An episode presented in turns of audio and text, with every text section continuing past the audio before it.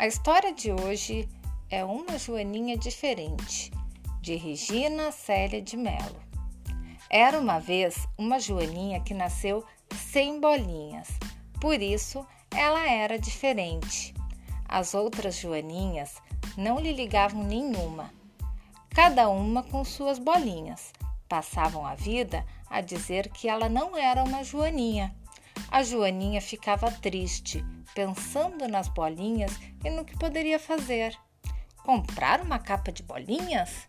Ou quem sabe ir-se embora para longe, muito longe dali. Ela pensava e pensava, sabia que não seria as bolinhas que iriam dizer se ela era uma joaninha verdadeira ou não. Mas as outras joaninhas não pensavam assim. Então ela resolveu não dar mais importância ao que as outras joaninhas pensavam e continuou a sua vida de joaninha sem bolinhas. Até que um dia as joaninhas reunidas resolveram expulsar do jardim aquela que para elas não era uma joaninha. Sabendo que era uma autêntica joaninha, mesmo sem bolinhas. Teve uma ideia. Contou tudo ao besouro preto, que, parente distante das joaninhas, disseram ir à casa de um pássaro pintor e contaram-lhe que estava a acontecer. O pássaro pintor então teve uma ideia.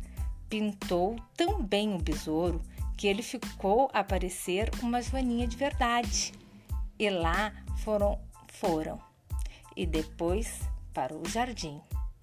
A joaninha sem bolinha e o besouro disfarçados. No jardim, ninguém percebeu a diferença.